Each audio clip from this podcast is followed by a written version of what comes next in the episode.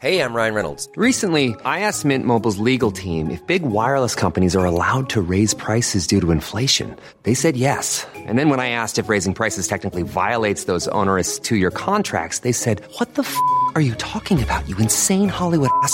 So to recap, we're cutting the price of Mint Unlimited from $30 a month to just $15 a month. Give it a try at mintmobile.com slash switch. $45 upfront for three months plus taxes and fees. Promo rate for new customers for limited time. Unlimited more than 40 gigabytes per month. Slows. Full terms at mintmobile.com.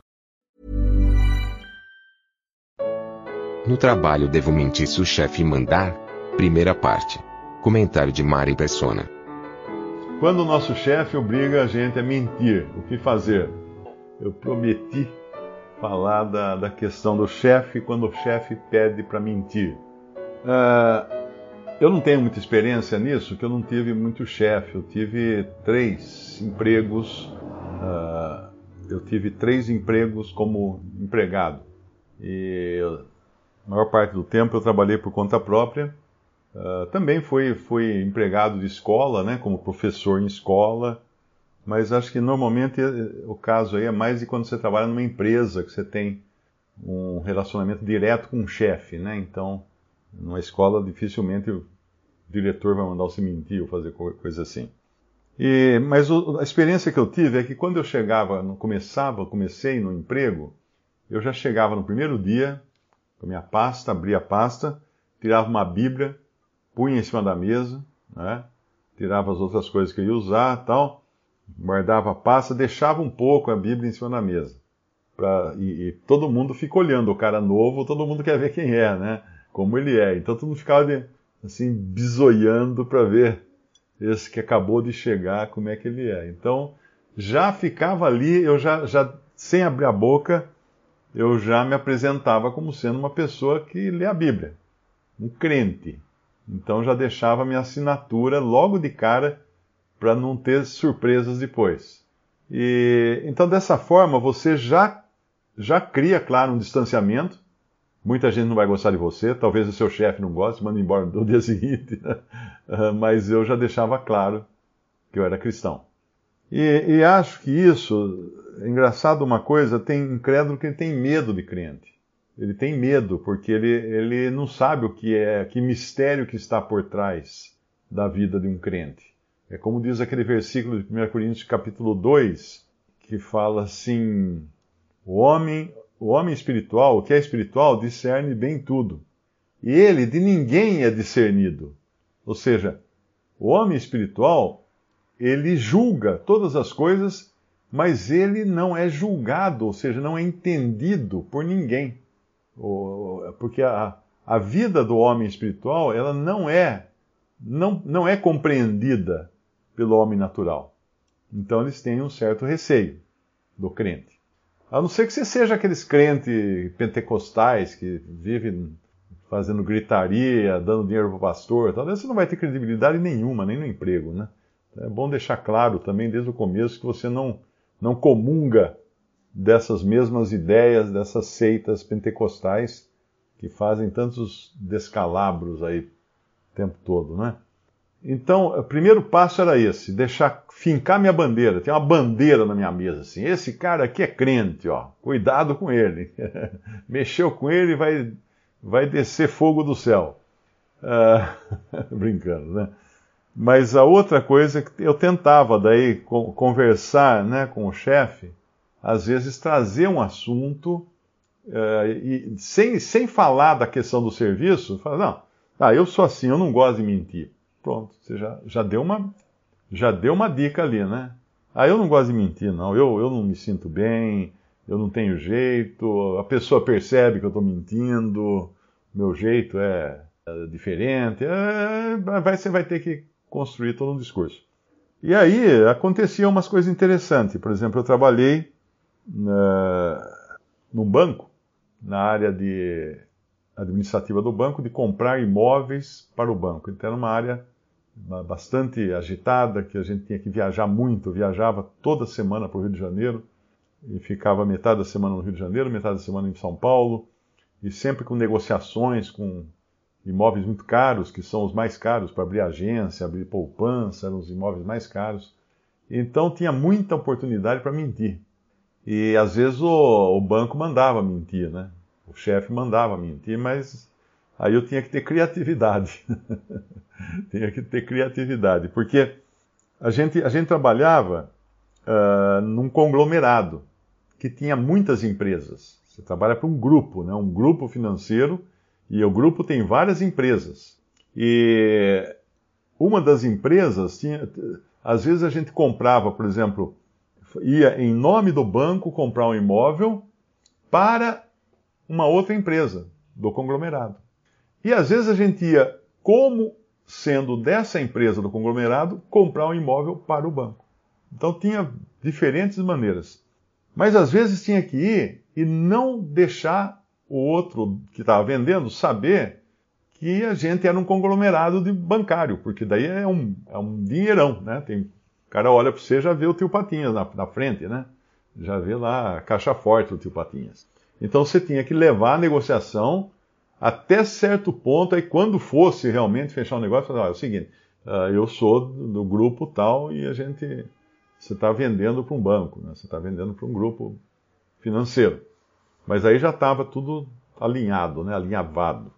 Mas tinha os casos, por exemplo, eu, eu me lembro uma vez que eu fui em São Gonçalo, no Rio de Janeiro, na rua principal, eu tinha que encontrar uma loja para abrir uma poupança do banco. E era para alugar. E quando é aluguel, você tem que pagar uma luva para o dono, você tem que pagar o aluguel para o dono, mais uma luva para o dono, porque é imóvel comercial, e mais uma luva para o inquilino para ele abandonar o local, né, para entregar o local. Então são negociações, às vezes tem mais de um dono, às vezes são herdeiros, e cada, cada nó, mas cada angu de caroço que você nem imagina. Aí eu me lembro que eu cheguei assim, tinha uma oficina, eu cheguei, entrei de terno, gravata, pastinha James Bond, sapato Vulcabras, passo doble, aquele bem com cara de agente da, do FBI. Aí eu entrei na oficina, o mecânico veio falar comigo, eu falei assim, ah, como é que é aqui, como é que é ali, tá? Aí ele ficou olhando assim para mim e falou assim, hum, o senhor é do banco tal, né? Falou o nome do banco para o qual eu trabalhava. E a ordem que eu tinha da, da chefia era não falar, naquele caso ali, naquele negócio ali, não revelar ainda. Só no final que ia ser revelado, né? A gente até tinha um cartão que era de, um, de uma outra empresa do grupo, mas que não, não tinha nenhuma identificação de banco no nome da empresa. Era uma, era uma empresa de participações apenas. Quando ele falou isso, eu gelei, né? Falei agora. O senhor é do banco tal, não é não? Eu fiz uma de James Bond. O que, que o James Bond faz? James Bond ele nunca responde. Se você vê os filmes, quando alguém pergunta, ele responde com outra pergunta. Ele nunca responde, ele nunca dá resposta. Ele pergunta de volta. Então eu dei uma de James Bond. Falei assim: por quê? O banco tal já veio aqui procurar o senhor? É, vieram uns caras aí outro dia, eu achei que eram eles também, do banco, não sei o quê. Daí, enquanto ele explicava, eu falei assim: aquilo lá é uma goteira, não é? Não? Aquilo ali não vai, não vai comprometer a estrutura do prédio, não? Será que não tá, não tem uma infiltração, não sei o que? Não, não, ali é coisa simples, blá, blá, blá. Passou batido. Daí conseguiu uma proposta dele. No fim não fechamos negócio com esse, fechamos negócio com outro. Mas às vezes você vai ter que ter certa criatividade. O meu chefe no banco, logo ele ficou já sabendo, já deixei muito às claras com ele, como é que eu agia, né? Então, era até muito interessante, porque às vezes tocava o telefone e nós trabalhávamos na mesma sala. Tocava na minha mesa. Ah, eu queria falar com fulano de tal. Aí, aí ele, da mesa dele, fazia assim, fazia assim né? Eu, eu respondia, ah, o senhor fulano não está podendo atender agora. Porque ele queria que eu falasse que eu não estava ali, né? Mas eu dizia a ele que eu não falava que ele estava, não estava ali. Porque ele estava. Então simplesmente falei, falava que ele não, ele não está podendo atender agora. Mais tarde ele liga para o senhor, o senhor liga mais tarde, blá, blá, blá, resolveu. Né? Não precisa mentir. Ele não está podendo atender agora porque ele é um cara muito mal educado, não, não ia falar isso, né? Um cara muito mal educado está mandando eu mentir e está mandando dizer que, não, que não veio hoje, que está doente, que foi internado. mas não era assim.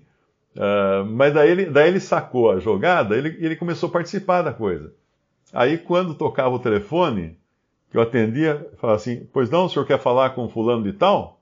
Quando ele já escutava isso, ele levantava na cadeira e saía, saía no corredor. Olha, ele não está na sala no momento, o senhor pode ligar mais tarde? Obrigado, até logo. Aí ele, ele olhava assim da porta e falava assim: Posso entrar? ele levava na, na, na brincadeira a coisa. Então, é a questão de você fincar a bandeira. Quanto vai a sua posição, quanto vale a sua posição, né? o seu testemunho. Porque ao mesmo tempo que você corre riscos né, de fincar a bandeira, porque você pode até perder emprego, se pegar um chefe chato, ele pode mandar você embora. Ah, não estou aqui, não tô aqui para aturar crente aí que quer fazer o jeito dele. Mas você pode pegar um também que vai saber que pode confiar em você em muitas outras questões. Porque você não, não é a pessoa que se vende facilmente. Uh, eu já tive cliente que ligou para mim para pedir um preço de palestra, né? Daí eu mandei proposta, ele ligou e falou assim: olha, mas é o seguinte, aqui é uma empresa pequena, será que você não faz sem nota? Faz um desconto, faz sem nota?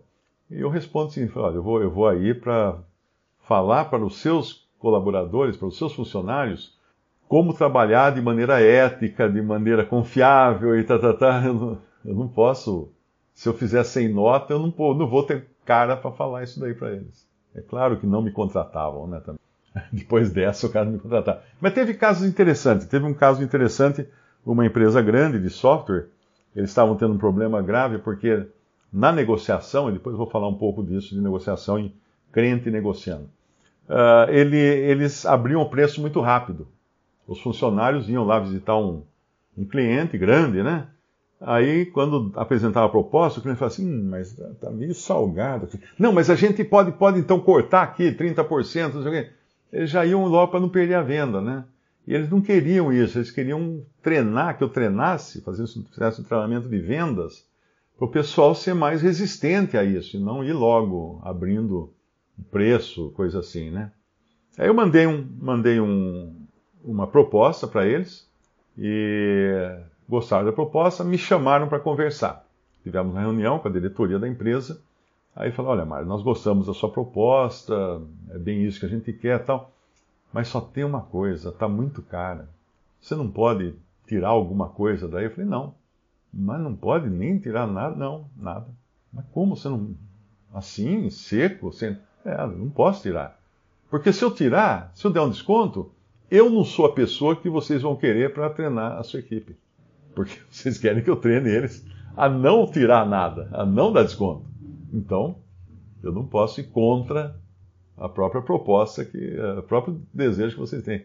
Aí um diretor olhou para o outro, se olhou para o outro e falou assim: então está fechado. então está fechado. Mas tudo isso é uma questão também de você buscar o Senhor, saber se a direção é essa. Isso. Uh, eu ia falar o quê? Não, negociação.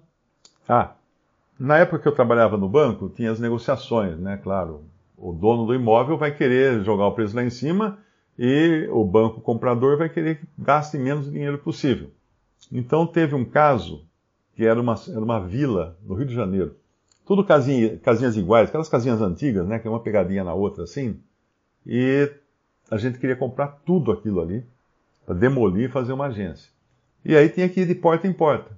Então fui eu e mais, tinha mais colegas dessa vez, cada um tratava de uma casa tal, para ver com o dono, com o morador, com o inquilino, tudo. E eu peguei uma casa de uma velhinha, a mulher devia ter uns 200 anos, coitada.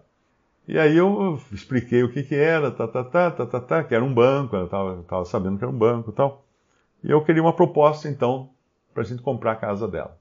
Ah, tá bom, vou ver, tá, vou conversar com o meu... Uh, não, não ia conversar ainda, ela, ela ia dar a proposta. Aí eu voltei lá na semana seguinte, ela deu um preço, coitada, ela estava um século de atraso nos preços das coisas. Ela deu um preço que eu não teria coragem nem de levar para São Paulo para apresentar para a diretoria. Eu falei: Ó, oh, vamos fazer o seguinte. Uh, a senhora não tem um advogado que a senhora conhece para, né, uh, instruir a senhora como é que está o valor de mercado, tá, tá, tá, tá, tá. Ah, eu tenho meu sobrinho, ele se formou advogado, então eu vou pedir para me ajudar. Então, tá bom. Então pede para ele, semana que vem eu volto aqui. Voltei lá semana seguinte, sentamos lá na sala do advogado, né? Tá, agora tá bom, né? Tem um advogado, agora vai. Eu vou brigar com o advogado, eu vou tirar o couro do advogado, não da velhinha, né? Aí chega uma hora, então, como é que vai ser o valor? Ah, então, seu Mário, eu conversei com meu sobrinho E ele achou que tá bom aquele valor mesmo. Meu, eu queria chorar. Né? Não! Que, que, que, advogado é esse que a mulher achou? Eu falei, olha, vamos fazer o seguinte, vamos fazer uma outra maneira então. Ó. Vocês vão conversar com os vizinhos, saber quanto cada um está pedindo, e aí eu volto aqui na outra semana. E aí, felizmente, na outra semana, ela estava pedindo o preço que era dentro da faixa que todos estavam pedindo. Então, não, de maneira alguma, eu ia querer despojar aquela velhinha, coitada. Imagina se, se, se levo para comprar o imóvel pelo preço que ela pediu, a mulher não, não, ia, não ia arrumar nem para alugar um outro imóvel igual, tão barato que ela pediu.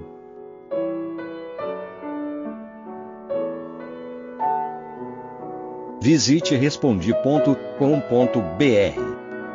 Visite também 3minutos.net.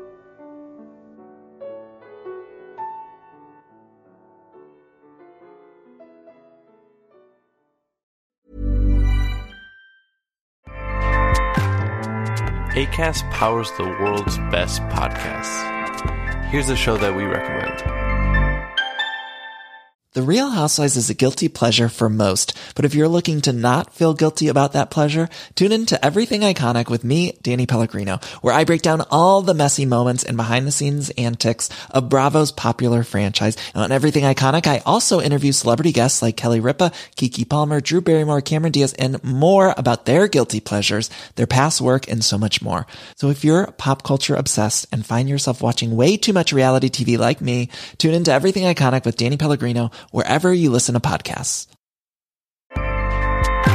ACAST helps creators launch, grow, and monetize their podcasts everywhere. ACAST.com.